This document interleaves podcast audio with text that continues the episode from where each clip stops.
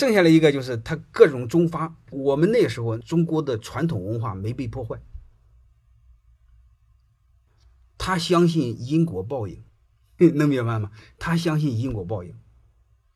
还有那时候人的流动没这么厉害，都有衣锦还乡的这种习俗的约束，加上他用人的机制、选人的机制，还有商号的各种规定，还有他的商号其实就是公司内部各种管理的创新，形成了晋商的这种自强不息、白手起家，啊，形成了我们值得非常骄傲的一个商业文明、晋商的文明，这些都值得我们去思考。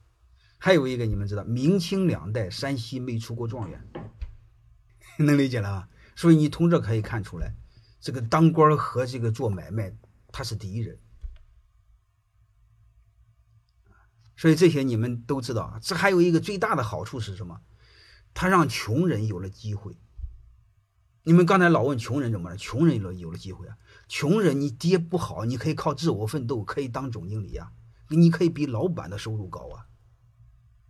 一个地儿最悲哀的就是让穷人看不到希望。各位，晋商让穷人看到了希望，晋商让穷人可以和有钱的老板、有钱人身份是平等的呀。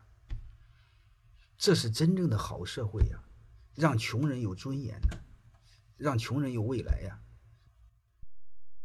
欢迎大家的收听，可以联系小助理加入马老师学习交流群：幺五六五零二二二零九零。